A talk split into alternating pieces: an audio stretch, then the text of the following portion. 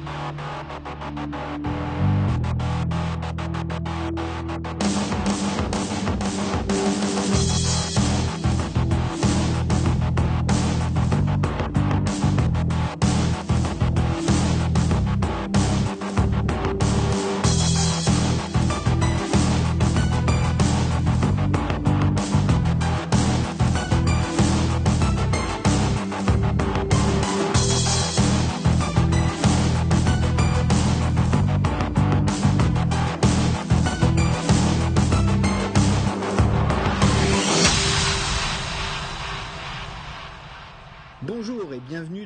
Screenplay épisode 2. Euh, Screenplay, le podcast qui vous parle de tous les écrans, des petits, des grands. On vous parlera de films, de séries, mais avant toute chose, euh, je vais vous présenter ma co-animatrice, euh, Ursula. Bonjour. Bonjour. Et moi, je suis Christophe et euh, nous allons vous accompagner dans cette émission qui va être consacrée aux zombies, mais plutôt du, point de- du côté rigolo, non? Ouais, les, les funky zombies, on va Les dire. funky zombies. Allez, on n'attend pas, tout de suite, on attaque avec les brèves. C'est parti.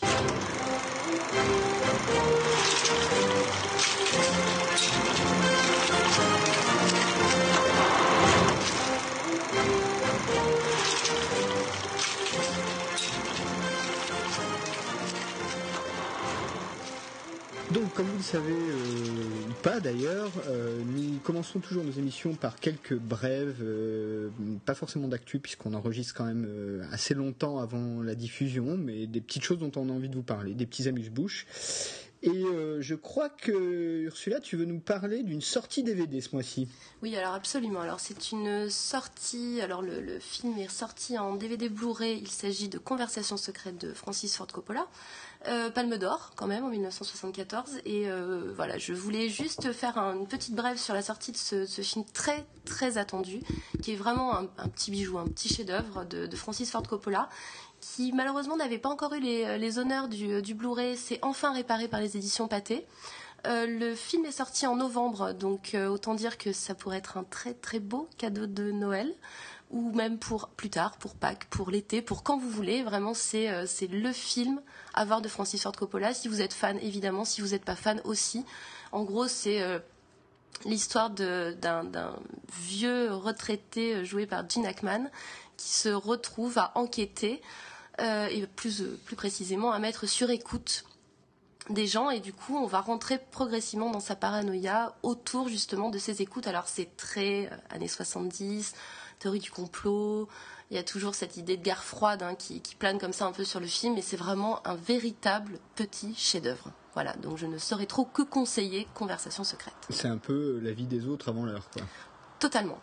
Alors avec un substrat euh, politique comme dans la vie des autres, mais qui est nettement moins euh, euh, poussif, je dirais, un petit peu moins daté en tout cas.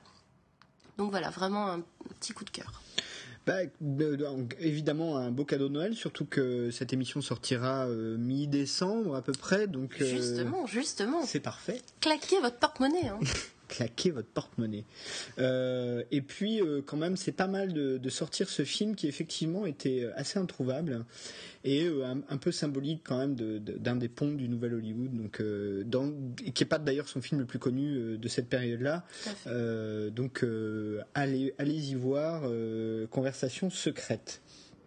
Moi, pour ma part, je vais vous parler un peu de télé, euh, avec euh, la reprise d'une série qui maintenant est une série bien installée, qui est euh, The Walking Dead, donc qui, a repris en début de saison sur la chaîne câblée AMC, et qui a quand même fait battu un record d'audience, et ça méritait qu'on en parle, puisqu'elle a réuni plus de 16 millions de téléspectateurs pour son épisode de rentrée. Pour, pour vous dire, en moyenne, un épisode du câble, quand, ça, quand c'est autour de 4 ou 5 millions, on estime que c'est plutôt réussi. Et même un épisode de network, donc de la télé publique américaine, euh, en moyenne, autour de 10-12 millions, on pense que c'est bien réussi. Et le, maximum en hauteur, c'est des séries comme NCIS qui est autour de 20 millions ou The Big Bang Theory. Donc 16 millions pour une série du câble, c'est énorme. Ce soir-là, en face, ils avaient que le foot qui a fait un tout petit peu plus qu'eux, et encore sur la, suite, la cible, la cible 18-49 qui est l'équivalent de la ménagère de moins de 50 ans.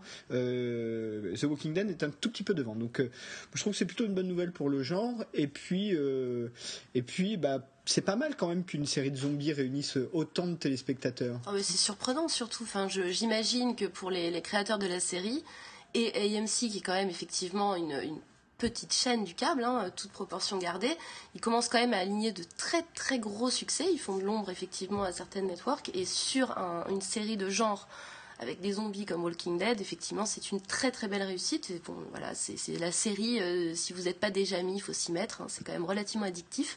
Et pour l'instant, il n'y a pas encore trop trop de saisons à rattraper, donc c'est le bon moment. Si vous n'avez pas encore commencé à regarder Walking Dead, c'est encore jouable. Ben, comme on le disait euh, le mois dernier, hein, Walking Dead a déjà été signé pour une saison 5, euh, quasiment avant même que, enfin, au moment où a démarré la nouvelle saison. Et euh, bah ouais, je suis assez d'accord. Hein. C'est pas mal qu'une série de genres comme ça réunisse autant de monde. Après, elle a ses détracteurs. Hein. Il y en a beaucoup qui trouvent ça un peu ennuyeux, un peu lent, un peu bon. Moi, euh, moi, je suis fan et je continue à regarder avec plaisir euh, mes 13 épisodes par an de Walking Dead et je suis très content que ça ait fait pratiquement autant d'audience, si ce n'est plus qu'un match de foot. On ne peut pas encore en dire autant en France, mais on attend avec impatience qu'une série détrône le foot national. Je crains que même nos productions internationales comme Crossing Line par exemple ne soient pas encore très très bien placées. Euh, bon, bah écoute, du, coup, ça nous fait une belle transition euh, pour, hein. pour, aller euh, attaquer notre plat de résistance. bien sanguinolent. Bien sanguinolent, avec de la tripaille à foison. Donc, je te propose que nous passions tout de suite à notre thème du mois, les funky zombies.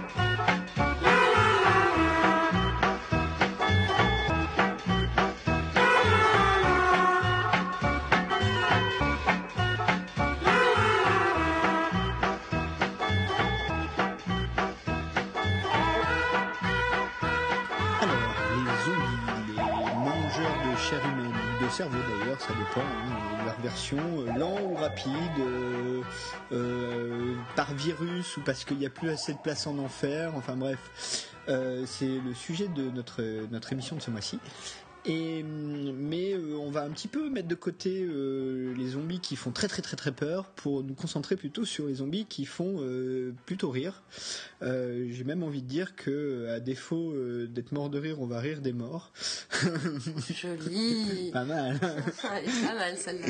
Et, et ce faisant, au travers de deux films et deux séries, un film anglais, un film américain, une série anglaise, une série américaine, comme ça, il y en a pour tout le monde, l'équilibre est parfait, le parallèle est, réussi. Avec donc au programme de ce mois-ci, en film Shaun of the Dead euh, et Warm Bodies, et en série euh, Dead Set et Death Valley. Euh, et ben, je te propose qu'on commence tout de suite par, bah, par Shaun of the Dead. si tu veux bien peut-être nous, nous, en parler un petit peu, c'est quoi Shaun of the Dead? Alors on va essayer de pitcher Shaun of the Dead. Alors, euh, film anglais, déjà, faut-il faut le préciser. Euh, en gros, euh, Sean est un loser. sa petite amie le largue. Il passe son temps à boire des bières avec son pote dans le pub du coin, le Winchester. voilà, si mes souvenirs sont bons. Et du coup, totalement embringué dans sa pauvre ville, ne se rend pas compte qu'une invasion de zombies a lieu dans son quartier et dans l'Angleterre tout entière d'ailleurs. Et donc voilà, le, film débute, on va dire, assez rapidement autour de cette incapacité du personnage à comprendre véritablement ce qui se passe autour de chez lui. Puis, quand la prise de conscience arrive enfin que les zombies sont parmi nous, à partir de là, c'est à peu près un grand n'importe quoi, puisque euh, donc euh, ce fameux Sean accompagné de son ami sont quand même deux branquignoles absolus, mais bizarrement pas dénués de, courage face aux zombies, puisqu'ils vont quand même réussir à terrasser une, bonne partie de, les mangeurs de cerveau. Donc voilà, grosso modo, l'ambiance de Shaun of the Dead. Alors, l'idée de dire que c'est un film anglais, c'est pas seulement pour la nationalité du, métrage, mais bien évidemment pour l'humour, qui, euh, qui est vraiment so, british à peu près à tous les étages. Ouais, alors complètement. Hein. Alors juste pour euh, pour euh, juste préciser une petite chose, donc Shaun of the Dead, c'est le premier film de la trilogie Cornetto. Dite Cornetto, absolument. Il semblerait qu'il y ait des couleurs de glace. Euh, Shaun of the Dead serait cornetto rouge, Hot Fuzz cornetto bleu et euh, le dernier pub en la fin du monde cornetto vert. Absolument. Alors je, je suis plus très sûre du code couleur, mais effectivement le pitch, on va dire, la, la, scène récurrente dans chacun de ces trois films, effectivement c'est un personnage qui mange un cornetto. Ou une scène de palissade. À chaque fois aussi, il y a des scènes de palissade et d'ailleurs petite, passage de palissade. petite digression, il y a une, un nombre incalculable de, de, passages de palissade dans justement le dernier pub avant la fin du monde. Absolument. Mais euh, qu'est-ce qu'il y a comme palissade en Angleterre quand même?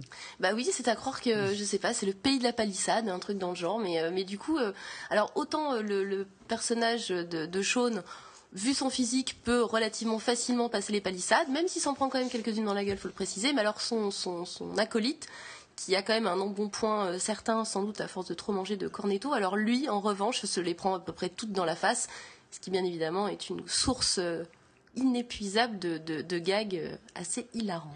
Oui, bah, alors en parlant d'acolyte, bah, parlons-en un petit peu. en fait, Shaun of the Dead, c'est surtout le produit d'un trio euh, assez connu, euh, assez connu maintenant, qui est euh, le trio Edgar Wright à la réalisation et Simon Pegg et Nick Frost à l'écriture et à, l'interprétation, qui était déjà le trio d'une émission anglaise qui s'appelait Spaced.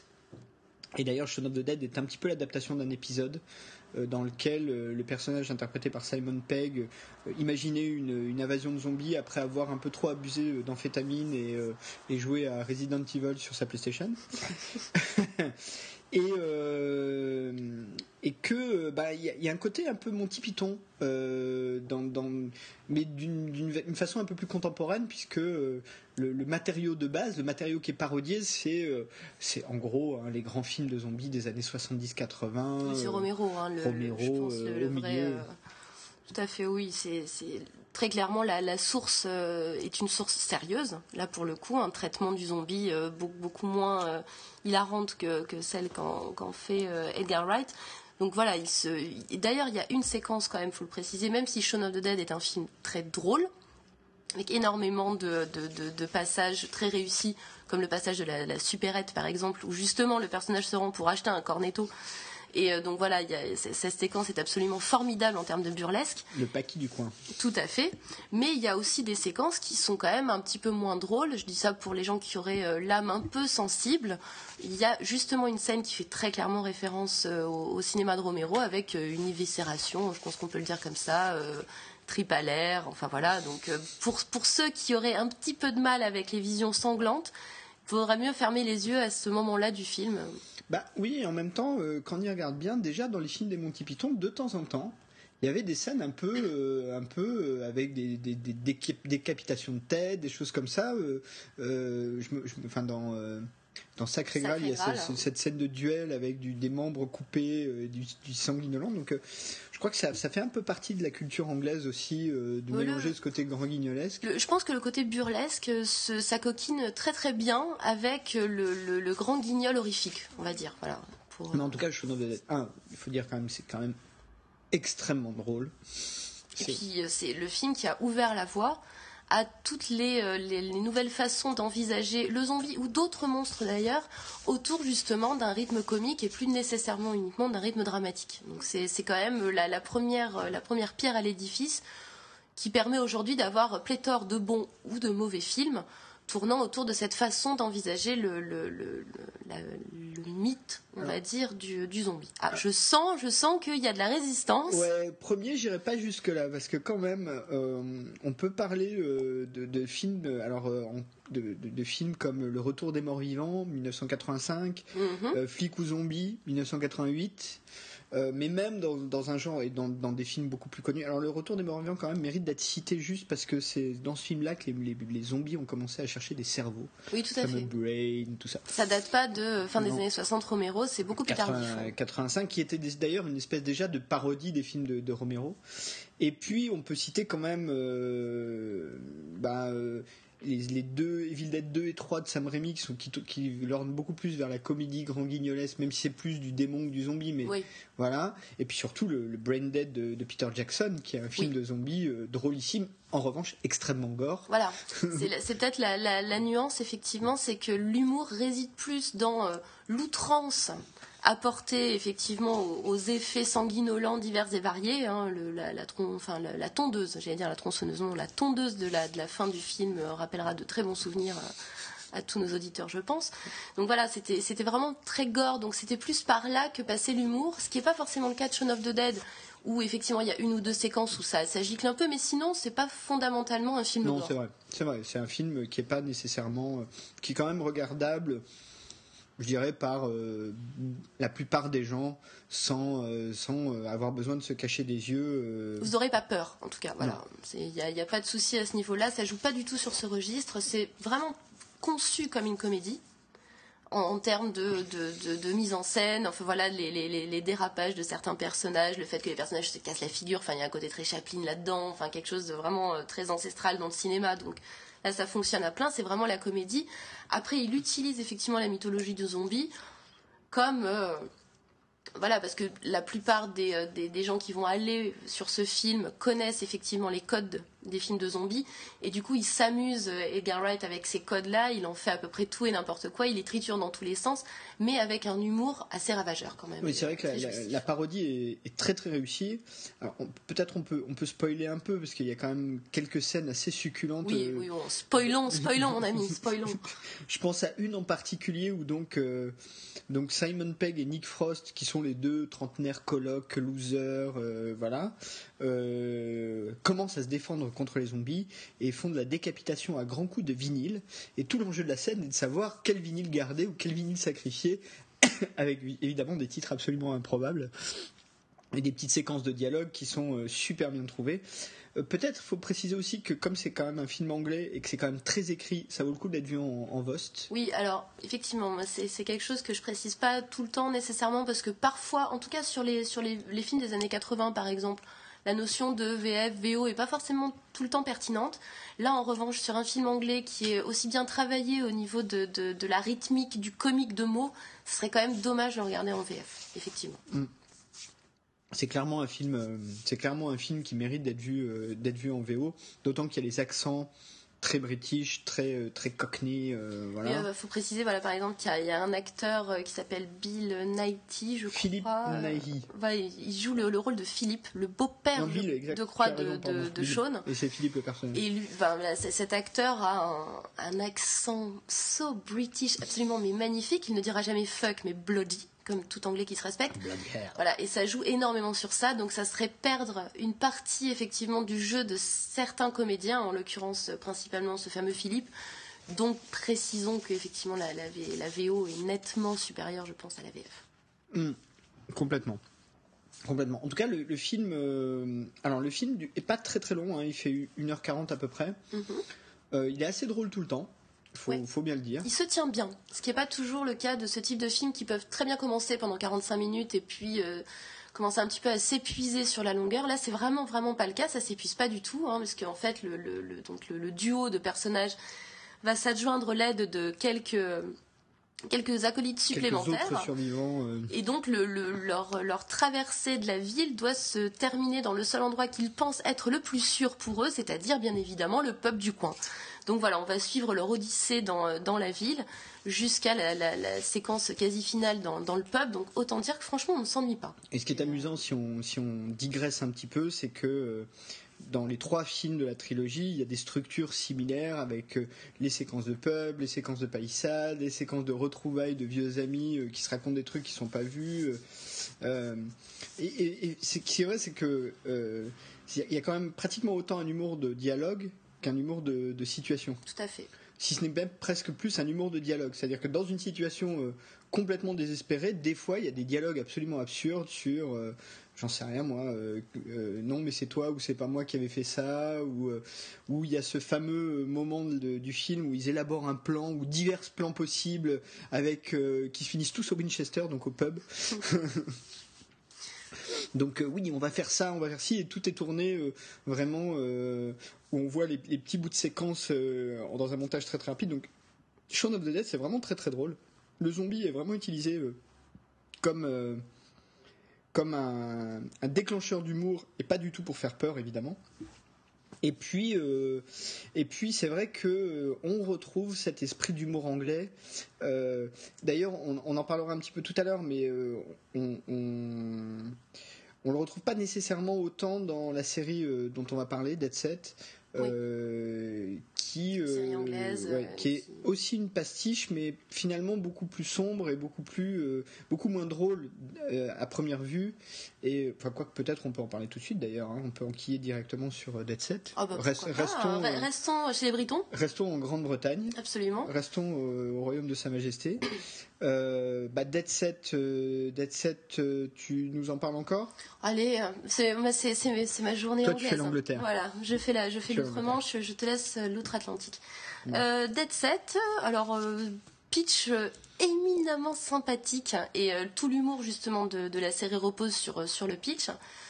Donc une petite brochette d'abrutis participe à un jeu de télé-réalité qui ressemble étrangement au Loft. Je crois que ça s'appelle Big Brother, si mes souvenirs sont bons. Donc voilà, c'est vraiment le, le, décalque en fait, du Loft. Absolument du, du Loft version néerlandaise et britannique.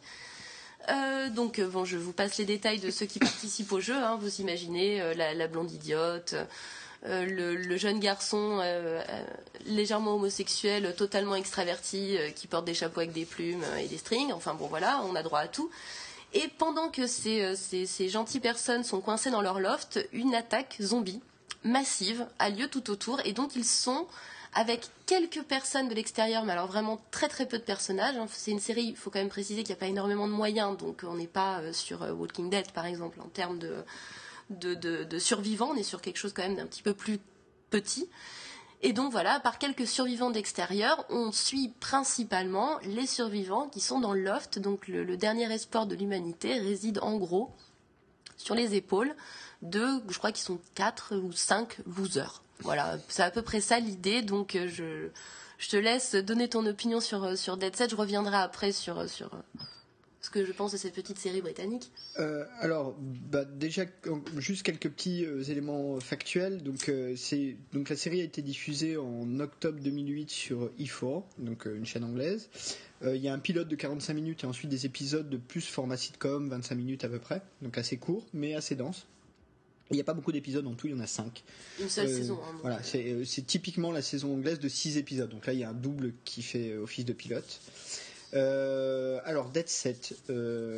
déjà, pour commencer, il faut peut-être avertir les auditeurs que Dead Set, c'est quand même assez trash. Il y a des scènes graphiquement assez, assez violentes. et alors, ce qui est intéressant dans Dead Set, je trouve, alors effectivement, il y a y a quelques moments qui se veulent drôles. Moi, ça m'a pas forcément fait beaucoup rire, mais en revanche, du coup, il y a un sous-texte euh, sur les téléspectateurs euh, du loft qui deviennent les zombies et d'ailleurs la masse des zombies euh, et qui ressemble un petit peu d'ailleurs à ce que Romero avait fait dans Dawn of the Dead, enfin Zombie, enfin le, deuxième, Absolument, par rapport à, voilà, à la société de consommation, etc. Donc il y a vraiment ça, sauf que là, c'est vraiment au premier degré. C'est-à-dire qu'on n'essaye même pas de faire de la métaphore. On nous dit, voilà, euh, il y a euh, les zombies, c'était les anciens téléspectateurs, puisqu'en fait, ils étaient à l'extérieur du studio au début, ils attendaient la sortie, parce que régulièrement, il y a un, candidat qui est sorti. Euh, donc ça, c'est vraiment au départ de la série. Après, après, c'est une série qui est, je, le redis encore, qui est pas forcément, vous n'allez pas vous, toucher les côtes et être plié en deux. En revanche, je trouve que il y a des personnages assez intéressants. Euh, notamment, il y a un personnage féminin qui plutôt réussi, euh, le rôle de, Kelly, qui est interprété par euh, Jamie Winston. Et puis il y a le rôle du producteur Patrick. Euh, un gros gros pourri. Qui est, voilà, hein, vraiment, surtout, euh, alors il y a des scènes, il y a une scène, euh, je vais, je vais un, enfin non, je vais pas spolier, mais il y a des scènes assez trash avec ce, personnage-là, vraiment. Bah, c'est une, ordure, hein, donc c'est-à-dire qu'il est vraiment très cynique par rapport au métier qu'il exerce, très cynique par rapport à la mission qu'il produit, très cynique par rapport aux personnes qui sont dans son loft. Enfin voilà, il est vraiment il est imbu de sa personne, hein, puisqu'il traite sa stagiaire, qui est l'un des personnages euh, importants de la série, vraiment comme une sous-merde, hein, je pense qu'on peut le dire comme ça. Et lui, c'est vraiment le, pourri absolu. Du coup, c'est intéressant de, justement le traitement qui en est fait, parce que on aurait pu s'attendre justement à un changement de braquet du genre le sale mec qui confronté à l'adversité euh, la, plus terrible euh, va peut-être devenir courageux ou brave ou que sais-je. Pas du tout. Hein. Très clairement, c'est un pourri. il reste vraiment un gros pourri. Il n'y a pas beaucoup de survivants, mais il continue quand même à insulter à peu près tous les gens vivants qu'il rencontre. Hein. Donc euh, voilà. Mais du coup, il y a toute une série aussi de, scènes assez sales, au sens propre du terme, euh, qui lui sont dévolues, puisque c'est le personnage un peu sale de, la série. Et puis peut-être pour citer aussi juste pour, pour les amateurs de série, la présence de Warren Brown, donc qui joue le rôle de Marquis. Alors vous imaginez bien que Marquis, c'est un espèce de, c'est un peu le beau gosse du loft, quoi. Oui, je pense que ça fait référence à Marky Mark dans les années 90, pour ceux qui s'en rappelleraient. Absolument, donc Mark Wahlberg, hein, pour, pour au cas où il faut balancer là. Oui, ouais, c'était le petit frère d'un des membres des New Kids on the Block. Hein. Là, ça balance, hein, je vous dis. Euh, et, euh, et, donc, ce, Warren Brown, quand même, joue dans Luther. Euh, il joue Justin Ripley dans Luther. Donc, pour ceux qui veulent rechercher, rechercher. Mais en tout cas, bon, pour revenir à Dead Set, moi, je l'ai mis. Enfin on l'a mise dedans parce que c'est vraiment une pastiche. Il y a vraiment cette idée de, euh, on prend des losers, enfin, on prend les dernières personnes qu'on aimerait euh, être nos héros pour sauver euh, l'humanité et on les met en situation de le faire. Après, quand on regarde la série, c'est vrai que, enfin, il y a même des scènes qui sont plus trash que ce qu'on peut voir dans The Walking Dead, par exemple. Il y a vraiment des scènes très trash. Alors évidemment, il y a tous les artifices un peu cheap qui sont utilisés. Euh, une caméra euh, qui est euh, portée par un mec qui est au dernier degré de Parkinson ou qui fait une crise d'épilepsie. Enfin, je ne sais pas. Et en termes de, réalisation, c'est pas très fin, on va dire. oui, même s'il y a des moments donnés, il y a l'usage qui est fait justement de, des caméras du loft, mais dans l'action zombie, etc., qui est assez amusante. Donc du coup, bah, on est vraiment dans cette situation de. Euh, d'ailleurs, la structure de, des six épisodes, c'est presque le loft, c'est-à-dire euh, il y a des les candidats sont éliminés un par un, mais parce qu'ils sont morts, ils, sont, bouffés. Et euh, il y a même une séquence de, de confessionnal à un moment donné. Enfin, toutes ces caractéristiques-là sont reprises en fait, mais dans le cadre d'une invasion de zombies et qui plus est d'une invasion qui est, qui est assez flippante quoi. Hein. Enfin, moi Dead Set, euh, je regarderais pas ça euh, tout seul chez moi euh, à 3 h du ah, matin. Un peu de flippette quand même. Ah c'est bien, c'est bien. Alors faut, faut préciser effectivement, mais ça c'est peut-être aussi la, qualité des, des, Anglais par rapport aux Américains, c'est leur côté effectivement un peu plus crade, un petit peu plus jusqu'au boutiste hein, en termes de, de, de création visuelle, on va dire. Et euh, d'ailleurs, j'en profite pour préciser que le, créateur de Dead Set, qui s'appelle, je crois, Charlie Brooker, hein, tu m'arrêtes si je dis une bêtise, est aussi à l'origine de Black Mirror. Qui est très une série très intéressante. Qui est une série, euh, voilà, je pense qu'un de ces jours, on s'arrêtera aussi sur cette série qui est, qui est très très étrange, mais pareil, qui va quand même très très loin aussi. pour nous, elle parle d'écran. Et voilà, celle elle est parfaite. Donc voilà, autant dire qu'il y a une vraie euh, légitimité chez les Anglais à montrer des choses soit euh, visuellement très violentes, euh, soit violentes mais euh, dans, dans, leur symbolique, je dirais. Donc là, pour le coup, Dead Set rentre complètement dans cette, dans cette gamme-là de séries. Donc pour ceux qui ont envie d'avoir des sensations fortes sur un petit écran, c'est quand même ce, que, ce, qui, ce qui se fait d'intéressant outre-Manche. C'est vrai que, alors, on va encore un peu digresser, mais la télé anglaise est capable de, de fournir des concepts. Certes, il n'y a pas forcément toujours les moyens, mais des concepts qui vont beaucoup plus loin euh, que, euh, que ce que les, les, Américains sont capables de faire, au moins de manière graphique. Oui, parce qu'on pourrait parler par exemple de, Skins. Skins, euh, mais il y a. Pardon. Ou Queer as Folk, par exemple, dont une version américaine avait été, avait été dérivée de, de la version originale anglaise. Et en comparant les deux, on se rend compte justement de la différence de traitement qu'il peut y avoir entre l'Angleterre qui va quand même euh, frontalement euh, sur, sur certains sujets et les Américains qui essaient quand même de faire ça de façon un petit peu plus euh, un petit peu plus jolie, un petit peu moins euh, agressive et cynique, on va Oui, dire. oui, bah d'ailleurs, il y a pas mal de séries anglaises qui sont adaptées aux États-Unis. On peut citer euh, Almost Human, par exemple, euh, ou bien encore. merde, comment s'appelle cette série? Ça y est, j'ai un énorme Oh, trou. un bug. Bon, j'y reviendrai tout à l'heure. Euh, elle est super connue cette série. euh. Bon, enfin, il y a pas mal de séries qui sont adaptées aux États-Unis. C'est vrai que souvent la version américaine est quand même plus Plus soft. plus soft que la version anglaise. Mais en tout cas, donc Dead Set. Qui pour l'instant, euh, à ma connaissance en tout cas, n'est pas prévu pour euh, être Non. remaké euh, outre-Atlantique. Non, c'est peu probable vu qu'elle voilà. date quand même de 2008. Oui, il se serait déjà mis sur les rangs si ça avait été le Euh, cas. mais c'est intéressant de un de c'était intéressant de parler de cette série de toute façon parce que bon finalement on n'a pas tant parlé que ça Euh, et en même temps euh, c'est intéressant d'être capable de voir que les, les Anglais sont quand même capables euh, de produire cette série qui est euh, j'insiste euh, alors parodique mais pas si drôle que ça et assez trash quand même. Assez trash. Et pourtant euh, bon, j'ai vu quelques films gore euh, des tortures fixes enfin ça va mais là j'avoue qu'il y a des moments où euh, l'ambiance est C'est glauque. c'est assez glauque. C'est assez glauque.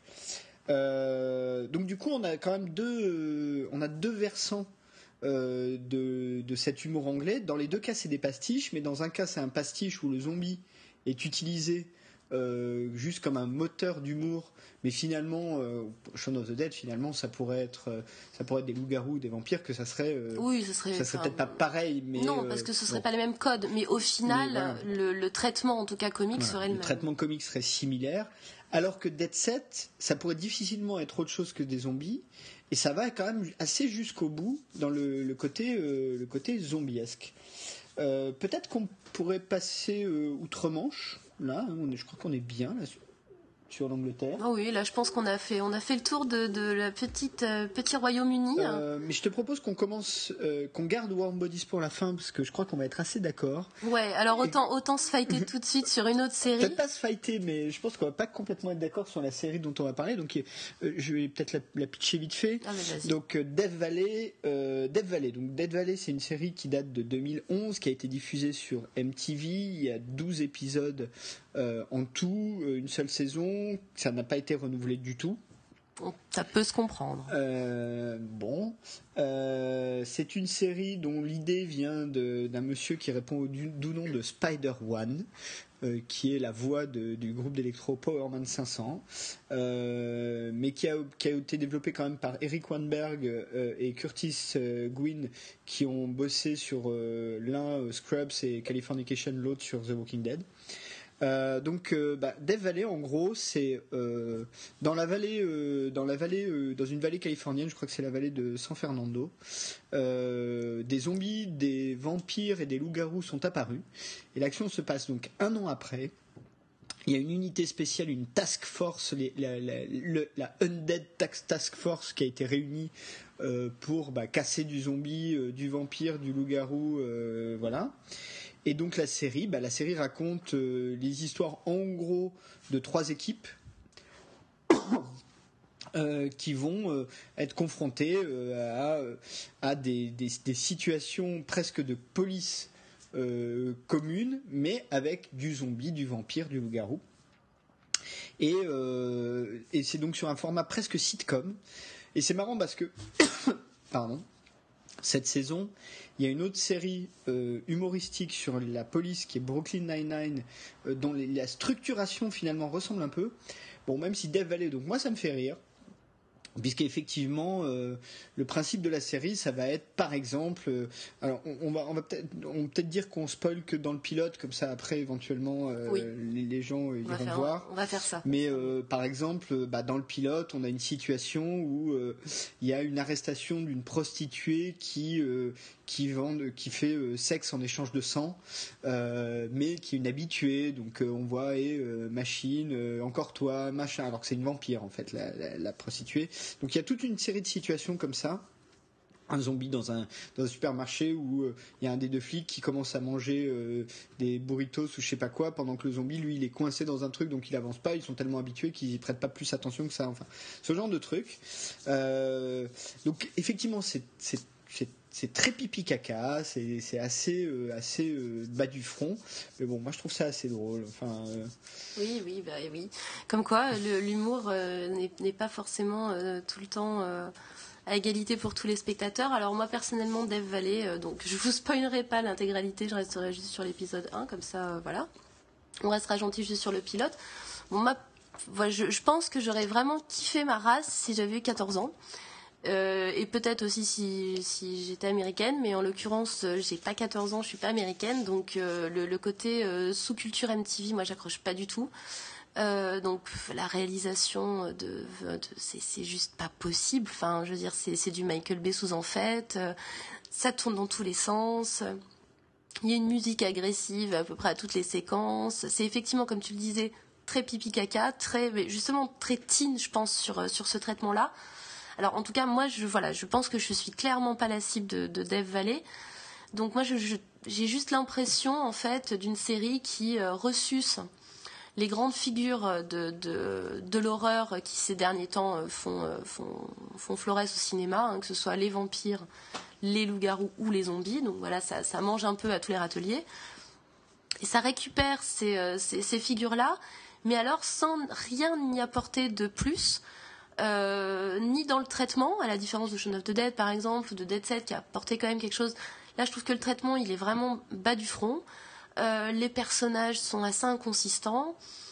Euh, et le, fait d'essayer de faire entrer les, vampires et, toute la, succession de, monstres dans une espèce de quotidien. Alors effectivement, on retrouve, c'est un an après l'invasion, donc on imagine que les êtres humains se sont plus ou moins adaptés à cette situation de fête et ne trouvent plus ça très surprenant. Et pourquoi pas, hein, ça, aurait, ça aurait pu être un parti pris qui aurait pu fonctionner, hein, mais moi, ça m'a laissé euh, totalement indifférente. J'ai pas trouvé ça drôle. Euh, j'ai trouvé ça même à la limite assez, euh, assez pathétique, hein, je, dois dire. Donc je ne conseillerais pas Dev Valley. Je comprends qu'il n'y ait pas eu, pas eu de, de, saison 2 enclenchée sur cette série-là. Parce que je vois vraiment pas ce qu'elle apporte de plus. Je par exemple, sur le vampire, le côté teen, je, je pense que True Blood a fait le boulot. Là, je pense qu'il n'y a pas grand-chose de, plus à l'heure actuelle à apporter sur, euh, sur cette thématique-là. Je, trouve, après c'est un avis parfaitement personnel, hein, mais du coup je trouve que leur, euh, la façon de le traiter reste, à mon sens, très superficielle. Ça sent vraiment l'effet d'aubaine, quoi. C'est-à-dire qu'on prend les monstres qui sont à la mode, on fourre ça avec une grosse musique bien bourrine, euh, avec des flics franchement fut-fut. Voilà, et ça, tourne un peu, un peu en rond j'ai envie de dire. Euh, malgré, euh, par exemple, le casting n'est pas euh, inintéressant, j'ai remarqué la présence de, de l'une des jeunes filles qui jouait dans Lost, par exemple, la fille, la fille de Rousseau, ah oui. qui a un rôle assez important euh, qui est exact c'est euh, une des deux euh, ah oui j'avais j'avais tiens j'avais ouais, ah, ah, ah, pas, je l'avais pas repéré celle-là. Exact. Moi, j'avais repéré, un œil je pourrais être videur de boîte de nuit monsieur. Non non j'avais repéré Katie Lotz qui joue dans la saison 2 de Arrow. Ah. ouais mais j'ai fait un papier il y a pas longtemps sur son personnage donc j'ai bien le j'ai bien en mm. tête euh, mais euh, mais non, j'avais pas repéré. Effectivement, donc tu le dis, euh, effectivement, elle joue donc un des trois duos, c'est elle. Tout à fait. Donc du coup, le, casting est pas forcément mauvais en soi. Hein. C'est, je pense que là, pour le coup, c'est pas du tout la responsabilité de, des acteurs. je dirais peut-être même pas véritablement la responsabilité des showrunners. Je pense qu'il y a un vrai problème de, mise en scène. Là, à mon sens, vraiment, ça, ça pêche à ce niveau-là. Et je, je, pense qu'il y a un gros problème d'écriture, c'est-à-dire que ça renouvelle rien.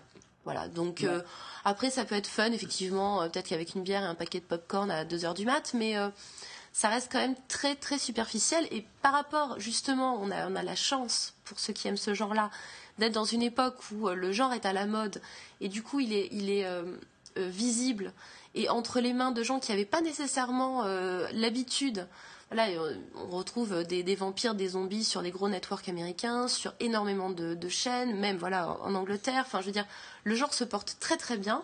Et je trouve que par rapport à tout ce qui se fait, Death Valley, c'est vraiment pas la, version la plus intéressante euh, en ce moment, en tout cas, à, observer sur les écrans. Euh, alors oui, euh, bon, moi j'avoue que je trouve qu'il y a des situations. Alors effectivement, la série est pas excellente, faut, faut être honnête. Ah, hein, quand faut être même. honnête, mais il y a quand même dedans des bons gags. Moi je trouve il y y a quand même des moments qui me, qui me font assez rire. Mais je crois qu'effectivement, là où série, la série fonctionne pas très bien, c'est qu'elle essaie de mélanger trop de choses. Et du coup, euh, il y a une parodie de, de cop show, il y a une parodie de trucs de zombies, il y a une parodie de trucs de vampires, il y a une parodie de trucs de loups-garous. Alors, il y a un épisode, je sais plus si c'est pilotes ou l'épisode 2, mais il y a un épisode. Spoil pas trop. Non, mais il y a un épisode où t'as un type qui se fait arrêter, il est en train de se transformer en loup-garou, et puis les mecs ils lui font la morale en disant vous savez que vous devez pas conduire quand vous transformez, enfin ce genre de trucs. Donc euh, moi ça, ça, me- ça me fait plutôt rire parce que ça joue sur des codes. euh, mais effectivement ça s'adresse à des gens qui connaissent très bien les codes, puisque pour en rire, il faut vraiment les avoir par cœur, c'est sinon euh, c'est tellement référentiel qu'on passe à côté, et que peut-être ça aurait gagné à faire bah, soit une série de zombies euh, un peu drôle. euh, à la, à la ch- avec les- un esprit un peu Shaun of the Mhm. Dead, soit une- un cop show drôle comme Brooklyn Nine-Nine, mais tout mélangé, je crois que c'est ça qui fait que ça, ça fonctionne pas très bien. Euh, et d'ailleurs, euh, bah, la, série euh, n'a pas été du tout renouvelée. Même si des expériences, puisqu'il y a, il y a quand même Amazon qui avait aussi commandé un, et diffusé, je crois, le pilote d'une série sur Zombieland, adaptée de Zombieland, qui est aussi euh, euh, qui est aussi une série, euh, enfin un univers humoristique autour de, de, de la fin du monde par les zombies. Mais euh, enfin l'expérience prouve que particulièrement la télé, c'est pas facile de faire rire avec ce sujet-là, euh, puisque même Dead Set, on le disait, c'est pas forcément super Non, c'est drôle. pas fandard. Même s'il y a une vraie pastiche, il y a une vraie parodie, mais c'est pas forcément super drôle. Euh, et d'ailleurs, euh, peut-être pour finir cette séquence, on va passer sur un film alors qui est pour le coup une vraie comédie, qui parle vraiment de zombies, mais même si c'est pas du tout alors une comédie euh, à gag. euh, non, c'est une comédie romantique. c'est une comédie romantique, c'est même un teen. Ouais. C'est un teen, une teen rom-com euh, sur, sur les zombies. Je veux bien sûr parler de Warm Bodies. Donc Warm Bodies, c'est un film de Jonathan Levin, assez connu pour son assez célèbre Tous les garçons aiment Mandy Lane, qui était un, un slasher dans la pure tradition du terme. Euh, avec euh, donc film qui date de 2013, hein, donc euh, de, cette année. Il est sorti en France en mars.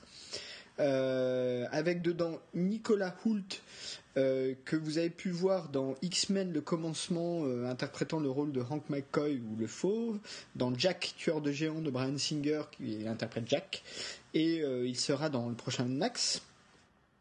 Et Teresa Palmer, que vous avez pu voir dans Wolf Creek ou numéro 4. Euh, donc je suppose qu'elle est australienne, probablement, si elle était dans Wolf Creek. Très très jolie fille. Oui. Au passage. Mais euh, Jonathan euh, Levin a euh, beaucoup de goût ouais, sur les castings féminins, ouais. puisque dans euh, Tous les garçons aiment Mandy Lane, c'est quand même lui qui avait réussi à sortir Amber Heard. Ouais, Autant dire que c'était quand même un très très bon cast. Absolument. Et John Malkovich, qui a un rôle assez succulent dans le film. Euh, donc c'est l'adaptation euh, d'un roman euh, pour ados euh, du même titre. Donc ça raconte en fait l'histoire de R, comme la lettre hein, de l'alphabet, Euh, jeune euh, ado euh, ou presque, enfin il y a 17 ans quoi, euh, euh, qui a été zombifié puisque le monde évidemment a, a- a chu euh, sous euh, sous une invasion de zombies. Et en fait, euh, en tant que spectateur, on est dans sa tête. Donc, dès le début du film, il y a une voix off qui est ce qui se passe à l'intérieur de la tête. Et ce qui est amusant, c'est qu'il a une, une vision très ironique de sa condition de zombie. Et euh, pendant pratiquement les dix premières minutes du film, la seule chose qu'on voit, c'est lui. Il vit dans un avion, donc dans un aéroport qui est évidemment abandonné. Et puis, ben, son copain zombie avec qui euh, il peut pas parler puisqu'il n'arrive pas à parler puisqu'il est zombie, mais quand même, euh, il passe du temps à côté, donc c'est son copain. euh, comment ça se passe quand il a faim et qu'il doit manger euh, de la chair humaine, euh, etc. Donc on est dedans, c'est très ironique. C'est pas du tout trash. Alors euh, ça aussi c'est important, c'est vraiment pour tout le monde. hein. Euh, euh, Il y a vraiment pas de scène euh, graphique du tout euh, dans le film. D'ailleurs, je pense qu'il n'y avait pas d'interdiction hein, sur, euh, sur. Bodies. hein. Peut-être un moins 12, mais euh, Ouais, vraiment pas plus. un, hein. je pense que c'est un PG13 ou un truc comme ça, mais euh, c'est pas un, un classé R ou euh, pas du tout. Euh, et, euh, et je crois que d'ailleurs que c'est, enfin, je, dis peut-être une bêtise parce que j'ai pas vérifié, mais il me semblait que c'était très revendiqué par Jonathan Levin d'être PG, PG, PG-13, enfin d'être PG-13 et de ne pas être dans le classé R euh, exprès pour toucher ce public-là. Et c'est vrai que quand on voit le film, on comprend parce que le film c'est vraiment une petite comédie puisqu'à un moment donné, donc des humains font des raids pour aller tuer des, des, zombies et ils rencontrent une humaine dont ils tombent amoureux. ils passent du temps ensemble et ça devient un peu assez réciproque. Enfin, c'est un peu étrange, mais voilà. Une relation euh, se noue entre les deux personnages. Une relation euh, transespèce presque se noue entre les personnages. Et on va suivre donc dans le film euh, l'histoire de cette relation, sachant qu'il y a une espèce d'intrigue parallèle euh, autour de, de, zombies encore plus méchants que les, zombies eux-mêmes. une espèce de, de sous-race zombie, de surrace, pour le coup beaucoup plus effrayante, effectivement, qui semble essayer de prendre le dessus sur les zombies lambda. Même si tout cela est très secondaire, puisque évidemment la seule chose qui intéresse le spectateur, c'est cette relation entre R et donc le personnage de Teresa Palmer, qui est donc le personnage de Julie. Euh, et avec tous les petits codes de la, comédie romantique, euh, mais avec un zombie dedans. Donc c'est assez rigolo. Je sais pas ce que toi t'en as pensé. Ah, alors moi, soyons clairs, j'ai juste adoré ce film. voilà.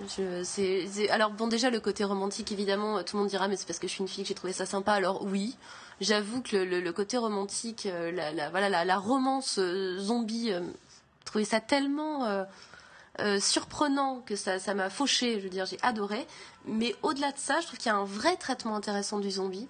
Parce que, enfin, en l'occurrence, c'est peut-être l'une des. Alors, je dirais pas que c'est la première fois, parce que je, reviendrai après sur autre chose où il y a quelque chose d'un petit peu similaire, mais en tout cas, c'est l'une des premières fois où on est dans la tête d'un zombie.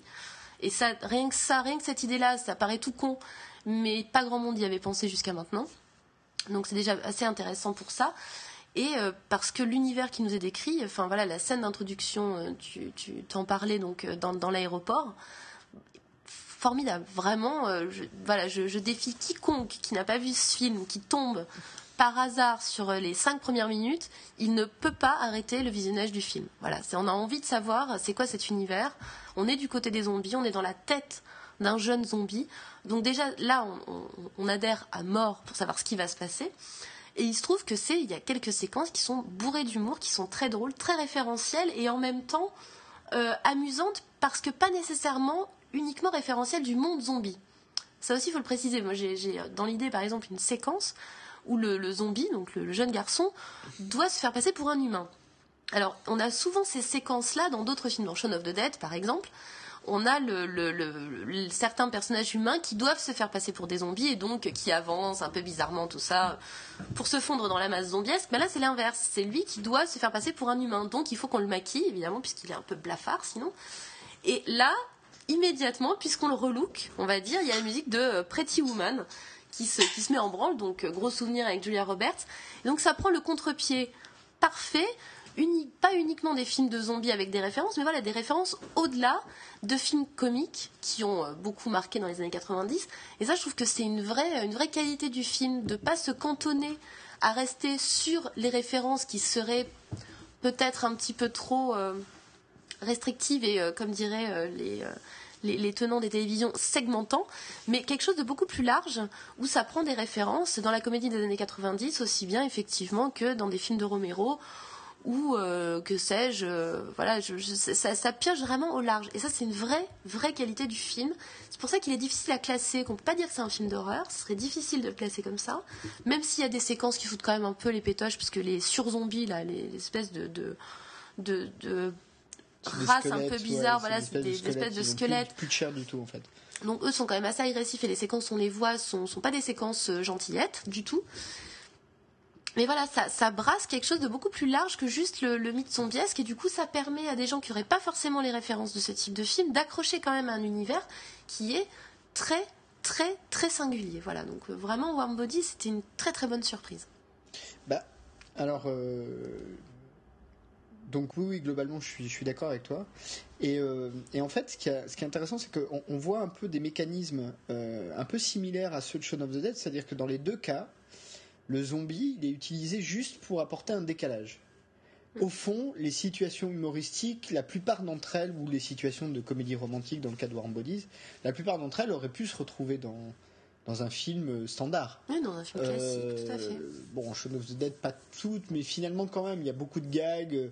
et d'ailleurs, le Shaun of the Dead a repris déjà des gags de leur précédente émission Spaced, qui n'étaient pas nécessairement des gags. autour des zombies. Les, les, choses qui se passent autour de, des collègues, des amis, de la famille, du côté loser des personnages, de leur. ils ont un troisième colloque d'ailleurs qui lui est plutôt un winner, donc ça crée aussi voilà des des, du décalage. Donc là, le zombie, est, en fait, dans Warm Bodies, le côté zombie, ça apporte un, décalage qui fait que ben, on revoit des scènes qu'on a déjà vues plein de fois finalement, euh, soit pastichées, donc c'est drôle, mais en même temps aussi avec un œil un petit peu différent parce qu'il y a toute cette, cette situation zombiesque qui euh, change un peu le sens. Et d'ailleurs, tu disais, donc lui, on doit le, maquiller en humain, mais il y a l'inverse, c'est-à-dire qu'au plus tôt dans le film, Tout à fait. il y a une séquence où euh, donc lui il apprend petit à petit à, parler et il explique en gros à la fille de marcher lentement avec les bras devant elle et le, regard vide pour se faire passer pour une zombie et ça marche. Donc euh, il y, a tout ça, il y a aussi par rapport à la musique puisque lui il a il a un, comment dire une platine disque dans son dans son avion dans le cockpit de euh, l'avion qu'il Donc voilà. Donc euh, Warm Bodies, euh, c'est vraiment une comédie romantique. Hein. Il n'y a pas de, il a pas de ou un teen movie romantique. Enfin voilà, il n'y a pas de doute là-dessus. Hein. C'est le, vrai genre de ce film, c'est ça. Mais ça se passe dans un univers euh, de post-apocalypse zombie. et c'est amusant d'ailleurs parce que du coup, par exemple, le personnage du père, qui traditionnellement, enfin, il y a traditionnellement un personnage un peu un adversaire qui devient ami ou euh, quelque chose comme ça. Donc là, évidemment, c'est le personnage de, John Malkovich qui est une espèce de, général euh, complètement. Oui, c'est le, militaire à la tête des, des, d'un groupe de survivants, effectivement. donc le, père de Teresa Palmer, justement.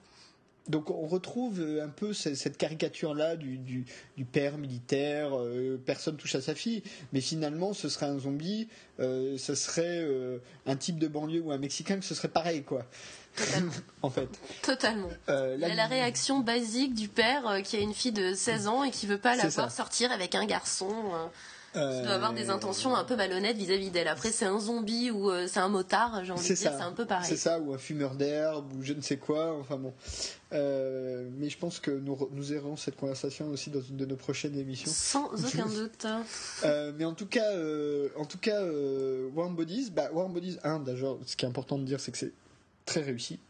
C'est un film très agréable à voir. On passe un bon moment.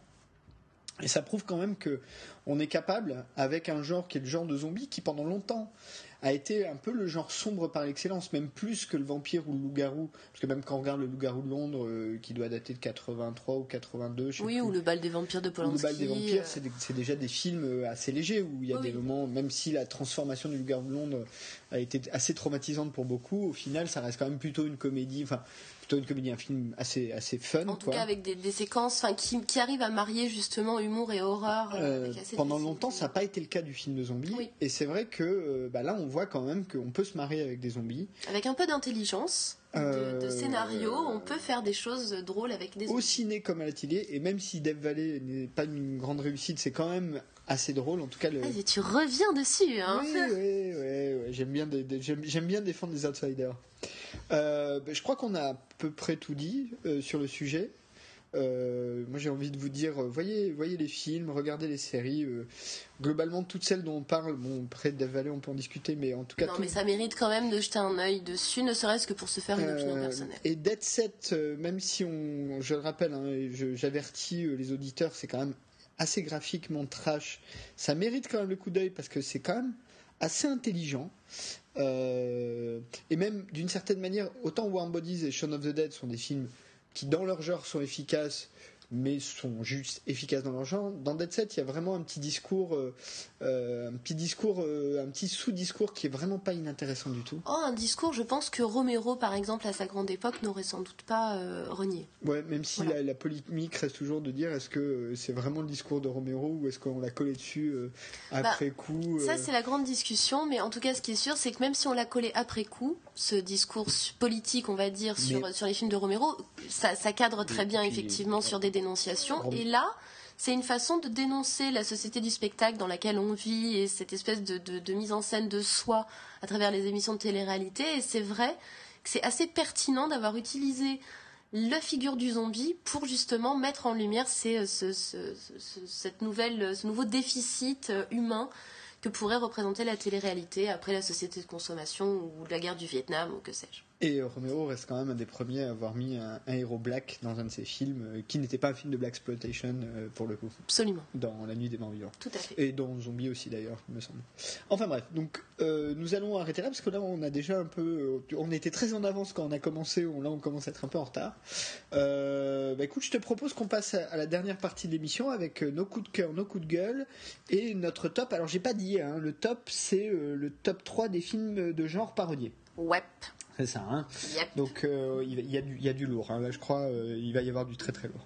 Bah écoute, euh, je te propose qu'on passe directement à la conclusion de l'émission.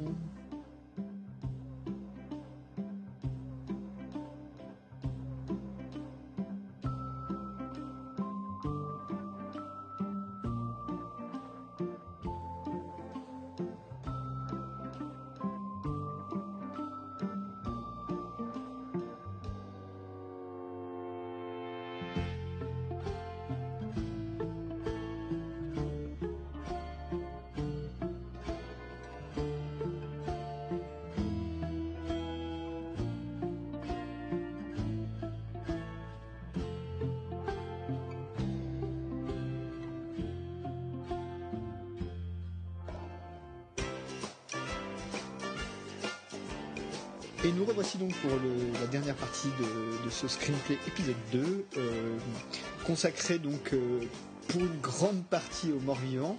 Et je vais donc tout de suite laisser la parole à, à Ursula pour nous parler d'un film euh, des années 70, je pense. Absolument. Alors c'est un coup de cœur et en plus je reste dans la thématique zombie. Je suis désolée, c'était pas voulu, mais là je, suis vraiment tombée sur une, pépite de 1974 qui s'appelle Le Mort Vivant, réalisé par euh, Bob Clark. Alors, euh, alors là, tout de suite, Funky Zombie, vous oubliez, hein, c'est tout sauf funky.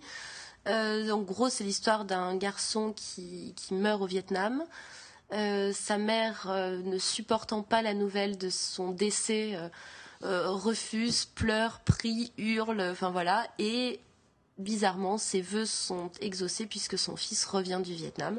Donc ça, ça c'est un petit peu la trame qu'on a pu retrouver dans un des épisodes de, je crois que c'était Joe Dante qui avait fait cet épisode-là pour euh, Master of Horror. Absolument, pour Masters of Horror, hein, où les, les- là c'était la guerre du Golfe et des soldats revenaient de la guerre du Golfe et allaient voter. Et il y a une série aussi anglaise euh, qui s'appelle In the Flesh. euh, qui euh, raconte un peu la même chose, mais enfin pas la même chose, c'est pas la guerre, là pour le coup, c'est des gens qui sont transformés en zombies, qu'on réhumanise, mais qui du coup sont traités comme s'ils avaient un syndrome post-traumatique.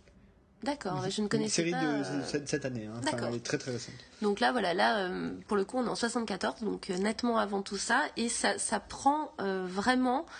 alors, ça prend aux tripes. Franchement, ce film, Le Mort-Vivant, c'est juste une. une- Trip zombie. Ah, joli, joli. Je l'avais même pas vu venir comme quoi. Je, je suis une bleue. hein. mais donc voilà. Non, mais c'est franchement, c'est magnifique parce que ça joue justement sur. C'est, c'est- ça joue pas du tout comme euh, Romero sur l'horreur ou euh, parce que bon, il faut bien qu'il se nourrisse, hein, ce zombie, on, imagine bien ce, mort-vivant, mais c'est vraiment pas l'intérêt, dirais majeur du film. C'est vraiment un film psychologique qui pourrait être considéré comme le- les prémices justement de Warm Bodies dans le sens où alors on n'a pas la voix off du zombie, on sait pas vraiment ce qui se passe dans sa tête, mais on comprend que son retour du Vietnam c'est pas forcément euh, quelque chose qu'il vit bien, que le retour dans sa famille qu'il étouffe d'amour euh, alors que lui se considère comme un assassin, ça le fait pas non plus, et, euh, et du coup alors je spoilerai pas ce film s'il y en a un qu'il faut pas spoiler, c'est vraiment celui-là, mais la fin de ce film, c'est peut-être l'une des plus belles fins qui été donnée de voir. Et honnêtement, sur les films de zombies, c'est la plus belle fin. Voilà, là, je peux pas vous dire mieux que ça. C'est absolument, c'est formidable, c'est intelligent, c'est émouvant, c'est, ça reprend les codes du zombie en en faisant quelque chose d'autre. Et alors là, pour le coup, il y a un vrai, euh, un vrai sens politique, un vrai sens humaniste, enfin magnifique. Voilà, je, c'est un énorme coup de cœur pour le mort-vivant de Bob Clark. Bon bah écoute, euh, tout le monde devra euh, essayer d'aller trouver un exemplaire du mort-vivant de Bob Clark. Bonne Euh, chance.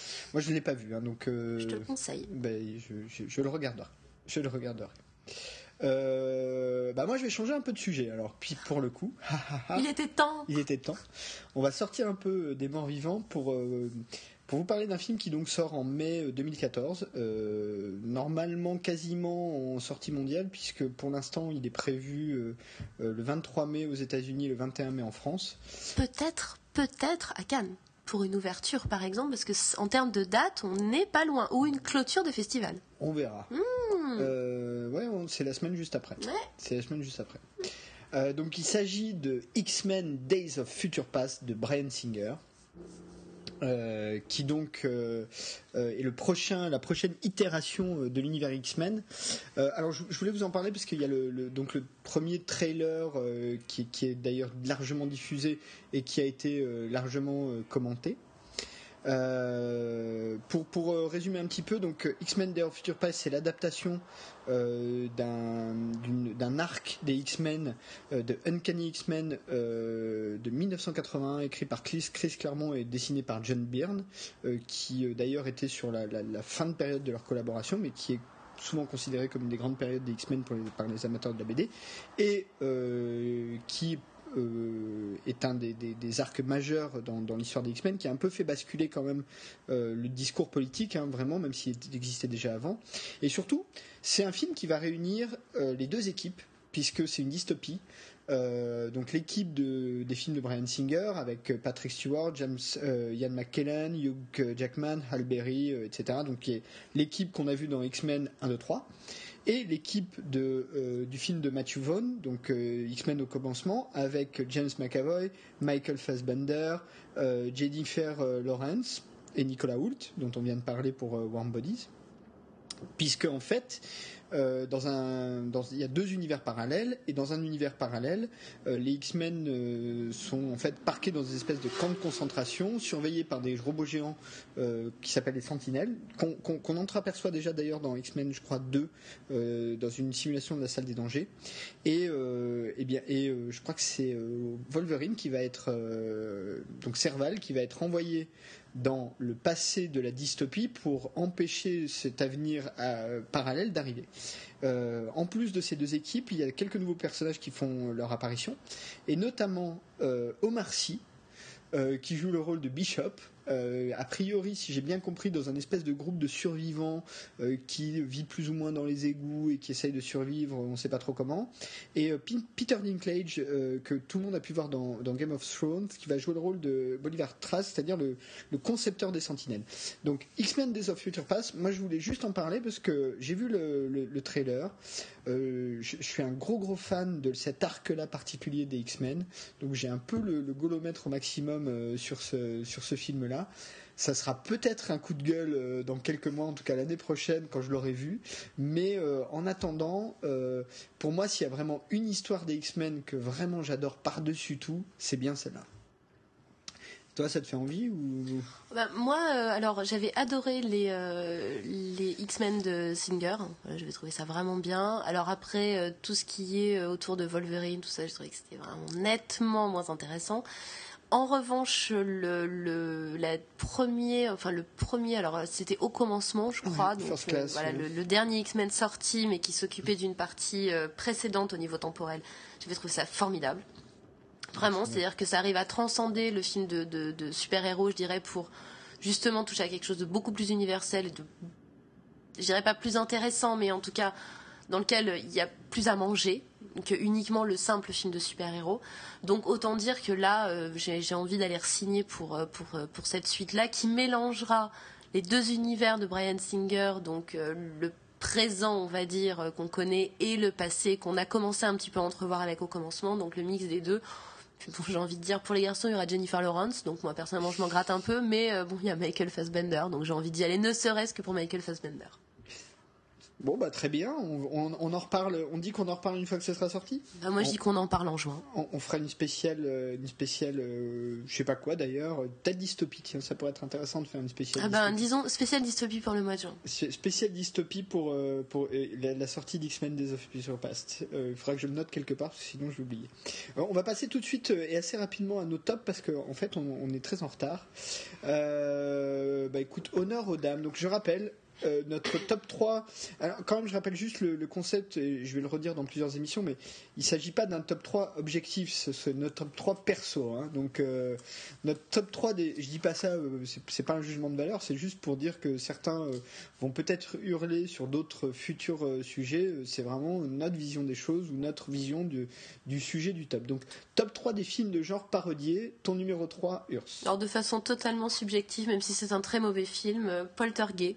Je sais pas si as eu l'occasion de voir ce truc en, 2006, mais alors c'est bah, Poltergeist, hein, donc euh, une maison hantée, sauf qu'elle est hantée par des gays qui portent des pattes d'Ève, qui écoutent du disco et euh, qui ont des coupes afro.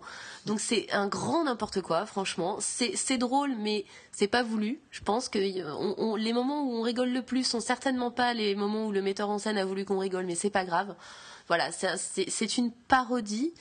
Euh, qui se la joue un peu sérieuse mais qui se prend les pieds dans le tapis. Du coup, c'est une auto-parodie sans le vouloir et moi, ça m'avait fait beaucoup rire à l'époque. D'accord. Bon, je l'ai pas vu. Hein. Euh, j'avoue que voir le pitch, euh, je crois qu'il y a Clovis Cornillac là-dedans. Ah, mais absolument.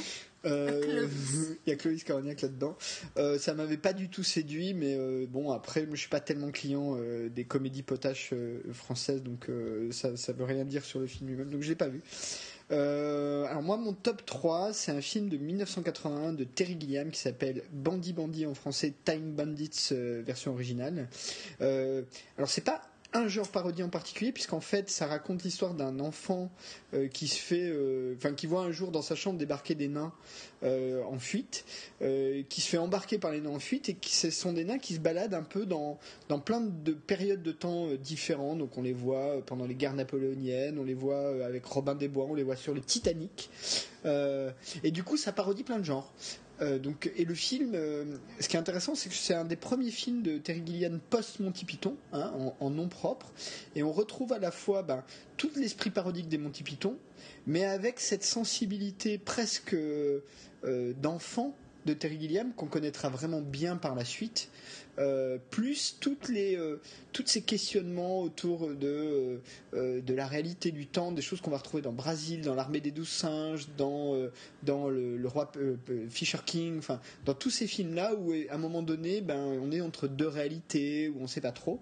Donc tout ça c'est dans Bandit Bandit, sauf que c'est très léger, c'est pour les enfants. Donc moi-même je l'ai vu enfant. Et puis c'est un bon film de Noël. et c'est un, un chouette film de Noël, c'est joli, c'est amusant, c'est drôle, les nains sont excellents dedans, il y a plein de monde. Euh, euh, il, y a, toute une, je crois qu'il y a Sean Connery, il y a, euh, John Cleese, il y a, vraiment une distribution très très complète. Et puis, ben, c'est, c'est un film rigolo.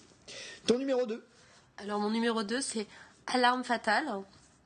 Donc euh, pour ceux qui ne s'en qui s'en souviendraient pas, c'est un film qui date de 93 et qui est une parodie comme son nom l'indique de l'arme fatale. Donc on suit deux flics, euh, voilà, pas très très bons l'un dans l'autre. Hein. Hein. Donc voilà, celui-là, je pense que tu l'as vu et tu t'en rappelles, c'est déjà pas mal.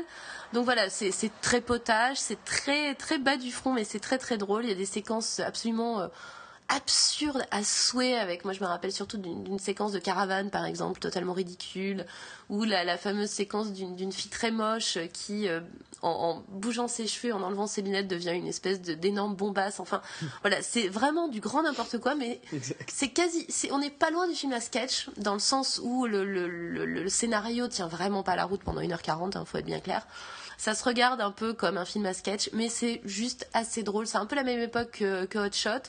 C'est un peu dans le même esprit, peut-être un peu moins bien réalisé que Hot Shot, mais c'est dans cet esprit-là. Et puis comme ils n'avaient pas la thune pour avoir euh, Charlie Sheen, ils ont pris son frangin, donc Emilio Estevez. Euh, en l'occurrence, oui, effectivement. Alors, je suis d'accord. Hein, c'est euh, juste pour dire un mot, c'est vraiment le type d'humour des des des des, As, hein, des Zucker, Abraham Zucker. J'en parlerai puisque c'est dans mon top 3 aussi. Euh, bah, mon numéro 2, alors mon numéro 2 c'est un film donc de Mel Brooks de 1987, c'est la folle histoire de l'espace, euh, Spaceballs euh, dans son titre original qui est donc une, une parodie essentiellement de Star Wars mais avec des petits bouts d'Alien et, d'autres films du genre. Donc voilà, bah, c'est la grande période des grandes parodies de Mel Brooks comme La folle histoire du monde ou Frankenstein Jr. J'aurais pu en choisir plein mais celui-là en particulier, il va parler à tous les amateurs de Star Wars. c'est très drôle euh, il y a euh, Rick Moranis dedans qui joue le rôle d'un espèce de pseudo Dark Vador, mais il est tout petit avec un casque énorme. Euh, Brooks lui-même joue le rôle de Maître Yogourt. Euh, voilà, donc c'est drôlissime. Il y a, il y a des trucs au premier degré, du genre, euh, à un moment donné, ils cherchent les rebelles sur, l'équivalent euh, de la planète Tatooine. il y a donc le, Lord, je sais plus comment il s'appelle, joué par Rick Moranis, qui dit Passez-moi ce désert en peigne fin, et puis après on voit des Stormtroopers avec un peigne géant en train de, de peigner le désert, enfin littéralement. Donc voilà ton number one. Alors mon number one, c'est un film relativement récent, hein, 2008. Hein, pour une fois, je vais pas chercher dans les vieilleries. Film de Ben Stiller euh, intitulé Tonnerre sous les tropiques. Donc bon, alors là, c'est parodie à tous les étages. Soyons clairs, puisque le film débute par de fausses bandes annonces de films dans, dans lesquels jouent les acteurs qui vont jouer dans le film du film de Tonnerre sous les tropiques. Je ne sais pas si c'est très clair, mais il y a une espèce de mise en abîme. On assiste à un tournage et donc les acteurs de ce tournage ont déjà des films à leur actif et donc on assiste aux bandes annonces. Et rien que pour les bandes annonces, franchement, ça vaut le détour. C'est absolument tordant. Une espèce de, de parodie de Forrest Gump, par exemple, qui est absolument tordante. Donc voilà, Tonnerre sous les tropiques. Et puis il y a une histoire de panda. Si vous l'avez pas vu, je vous laisse le, plaisir de découvrir le panda. Il y a un panda. Juste, juste pour rappeler, Tonnerre sous les tropiques dedans. Hein. deux choses qui devraient vous faire voir ce film, c'est qu'il y a, Robert Downey Jr. qui joue le rôle d'un acteur black. et d'un moine dans, dans, le faux film. Et d'un moine d'un gay, je crois d'ailleurs. Absolument. Sur une musique d'Enigma, c'est absolument sordide, c'est excellent. Je me demande s'il n'y a pas Toby Maguire qui joue dans cette bande-annonce aussi. c'est ça. Hein. Et euh, il y, a, y, a, Tom Cruise qui, a, qui, a, qui est juste succulent dans ce film, et notamment, regardez le générique de fin. Et qui n'est pas forcément reconnaissable au Premier coup d'œil. Mais euh, générique de fin. Et du coup, euh, mon numéro 1. Alors, mon numéro 1, c'est un film donc des As, Zucker, euh, David Zucker, Jim Abraham, Jerry Zucker, de 1984, qui s'appelle Top Secret, qui est donc une parodie de films d'espionnage et de films de guerre des années 60. C'est avec Val Kilmer, Omar Sharif, entre autres. Il y a aussi un bout de parodie du Lagon Bleu, mais je vais aller très très vite là-dedans. Bref, c'est cet humour-là des Zucker, Abraham Zucker. J'aurais pu parler de Un pilote dans l'avion, j'aurais pu parler de Hot Shot, j'aurais pu parler de Y a-t-il un flic pour sauver je ne sais qui? Mais en l'occurrence, euh, celui-ci, c'est mon préféré. Euh, il est drôlissime. Euh, il y a des gags toutes les 3 secondes et demie. on voit. Enfin, bref. Regardez Top Secret si vous ne l'avez pas vu. Et c'est pas forcément le plus connu. Je sais pas, tu l'as vu toi? Ah, Je, je l'ai vu il y a longtemps. Et bon, je me rappelle pas précisément de Top Secret, mais je, je, me rappelle pour avoir vu pas mal de films des, des as de, du type d'humour de ces gars-là, et je trouve ça juste tordant. Donc, euh, donc voilà. Et dans Top Secret, par exemple, il y a des il y a des, des, des, gags qui jouent sur la perspective. Par exemple, dans une scène, tu as un téléphone en premier plan, donc qui est évidemment très très gros, des mecs qui discutent en arrière-plan autour d'une table, qui discutent d'un plan, le téléphone sonne, il y a un mec qui se rapproche, il prend le téléphone, mais le téléphone est vraiment énorme. donc il y a des, des bouts d'humour visuel, visuel comme ça que moi j'aime beaucoup, enfin, et qui jouent sur euh, ce qu'est vraiment le cinéma, c'est-à-dire aussi de la mise en scène et, et de l'image. Quoi. Donc, euh, et ben on arrive au bout de cet épisode 2 de Screenplay. Euh, peut-être on va juste rappeler que euh, vous pouvez retrouver l'émission donc sur le Tumblr qui est donc à l'adresse screenplayblog.tumblr.com. Mais aussi nos amis de season1.fr ont la gentillesse de nous diffuser sur le site donc www.season1.fr. Euh, merci euh, Alexandre et Sophie. Ah oui, merci. Sophie, Sophie Alexandre d'ailleurs plutôt dans ce sens-là. Euh, et donc, et ben toi Ursula, où est-ce qu'on peut te retrouver dans le village global? Moi, on peut me lire ben, sur mon blog, par exemple, missventrage.blogspot.com. Sinon, on peut me lire un peu partout sur sur la toile. Voilà, je, je me disperse et puis on peut me choper sur Twitter à Ursula Michel. Oui, ça c'est facile. Moi aussi d'ailleurs, hein, vous pouvez me trouver sur Twitter à Christophe Rico et vous pouvez me lire euh, sur euh, season1.fr euh, où j'exprime ma plume sur les séries diverses et variées, voire même de temps en temps dans, les, dans leur émission, vous pouvez m'y entendre aussi. Ça arrive parfois. ça arrive parfois, ça m'amuse beaucoup. je, voulais juste insister un peu pour remercier encore Alexandre et Sophie qui nous qui nous file euh, vraiment un, très chouette coup de main et c'est un, beau soutien pour, euh, pour Screenplay. Donc euh, on est très fiers, très contents et on leur fait des gros bisous. Et on vous dit bah, au mois prochain pour une émission consacrée, consacrée au, geek. geek.